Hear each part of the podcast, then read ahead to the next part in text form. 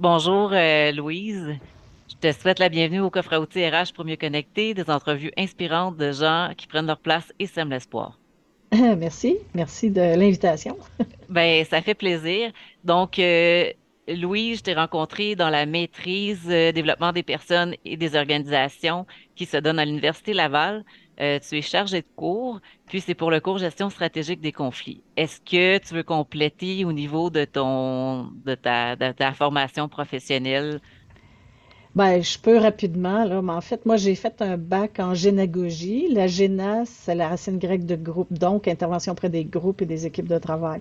J'ai fait une maîtrise en orientation puis une maîtrise en relations industrielles. Fait c'est ma formation de base. Euh, puis pourquoi que je t'ai demandé là, de participer avec moi au coffre à outils, c'est que euh, il y a un mythe en entreprise comme tel euh, au niveau des émotions, comme quoi, ben est-ce que au niveau émotif, le, je cherche mes propos là, je vais te, je vais, je vais, je vais te laisser rebondir sur la. OK, mais là, dans le fond, ce que tu veux me parler, c'est que souvent, dans mes cours puis dans les interventions que je fais, je dis souvent que quand les gens ont les émotions dans le plafond, ils ont le raisonnement au plancher. Puis que souvent, en entreprise, les gens disent, Ah, ils sont des grands, ils vont s'organiser, ils vont se parler, puis ça va marcher. Mais non, c'est pas vrai. Quand les gens ont les émotions euh, qui sont envahissantes, là, moi je dis les émotions dans le plafond, ben souvent, c'est comme s'ils sont plus capables de se décoller le nez de là-dessus. Là. Ils sont pris avec le- tout l'envahissement émotionnel.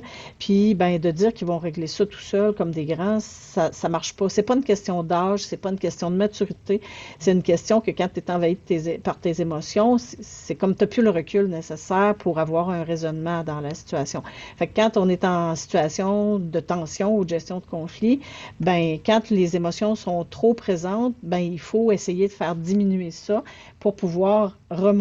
C'est un peu comme une balance, là. Si plus les émotions sont hautes, plus le raisonnement est bas. Si on réussit à remonter, à faire descendre les émotions, ben on réussit à faire remonter le raisonnement un peu. Fait que c'est ça. Toi, toi, tu travailles aussi en médiation avec euh, ton entreprise. Qui est, quel est le nom de ton entreprise? C'est multi-aspect groupe incorporé. Euh, puis, est-ce que c'est ce mythe-là, est-ce que tu l'entends souvent chez tes clients? Je l'entends pas, je l'observe. OK. Ben, en fait, je, les gens disent, euh, ben, des fois, quand ils s'emportent un peu dans l'émotion, il y a des gestionnaires qui disent, Ah, moi, j'en ai assez de gérer la garderie. Mais c'est parce que c'est pas une garderie, c'est pas une question d'âge, c'est une question d'émotion. Fait que, tu sais, je, je l'entends souvent. Les gens disent, disent ça, ben là, on, dirait qu'ils sont pas capables de rien faire, ou même l'inverse. Je les ai invités à se parler, ils vont se parler, ils vont régler ça.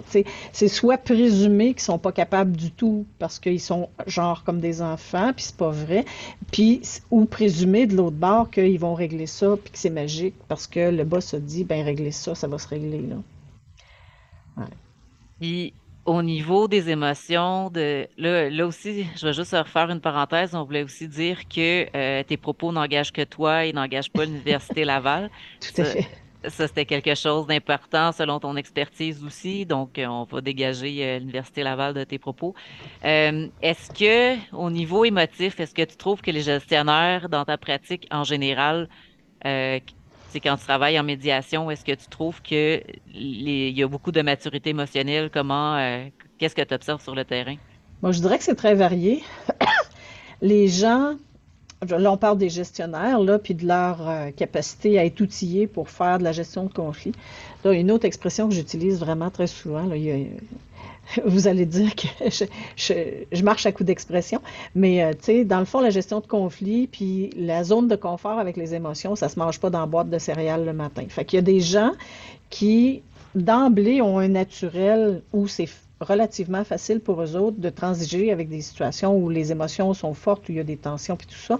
Mais il y en a d'autres, je dirais que la majorité des gens sont pas nécessairement à l'aise, puis on peut regarder ça sur un continuum. Là, tu si on regarde la courbe normale, tu as un, petit paquet de gens qui sont vraiment très à l'aise, puis un autre petit paquet de gens qui seront jamais capables de transiger avec ça, puis tu as, toute la panoplie entre les deux.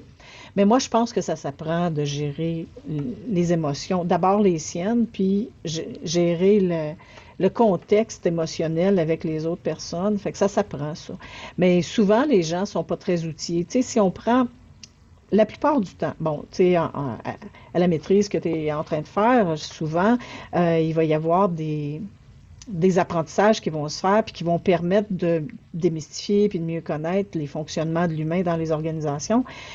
Mais les gens qui ont fait, par exemple, une formation, puis là, je ne veux pas mettre d'étiquette, là, mais dans, des formations plus scientifiques, des formations où on ne parle pas de l'humain dans, en interaction avec les autres, bien souvent, ils vont pas avoir été habilités ou habitués à, faire face à des situations comme ça. Fait que, tu sais, quand tu n'as pas ça dans ton coffre à outils, ben c'est plus difficile. Fait que moi, je pense que ça s'apprend, puis qu'il faut prendre les choses une par une, mais se donner le droit comme gestionnaire aussi d'apprendre, là, tu sais, pas être parfait dès le premier jour. Puis c'est sûr qu'on demeure tout humain aussi, fait que c'est peut-être aussi de, de, de, s'enlever une certaine pression euh, comme telle, puis de se permettre le droit à l'erreur. Là. Ouais, en fait, je pense que la plus grosse erreur, c'est de jamais essayer. Hmm. exact. Euh, quand, quand tu fais des interventions en entreprise euh, ou quand quelqu'un fait des interventions, est-ce qu'il y a une façon de faciliter ces interventions-là?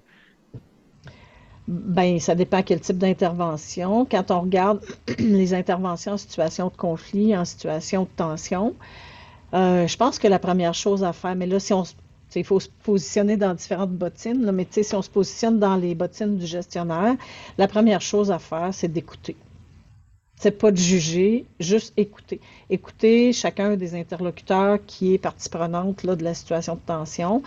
Et puis là, la chose la plus difficile à faire, c'est à l'intérieur de soi, ne pas prendre parti, ne pas juger, puis ne pas dire Ah ouais, ça n'a pas de bon sens ce qu'il me dit là, il a raison, ouais, l'autre n'a pas d'allure. Il faut bloquer ça.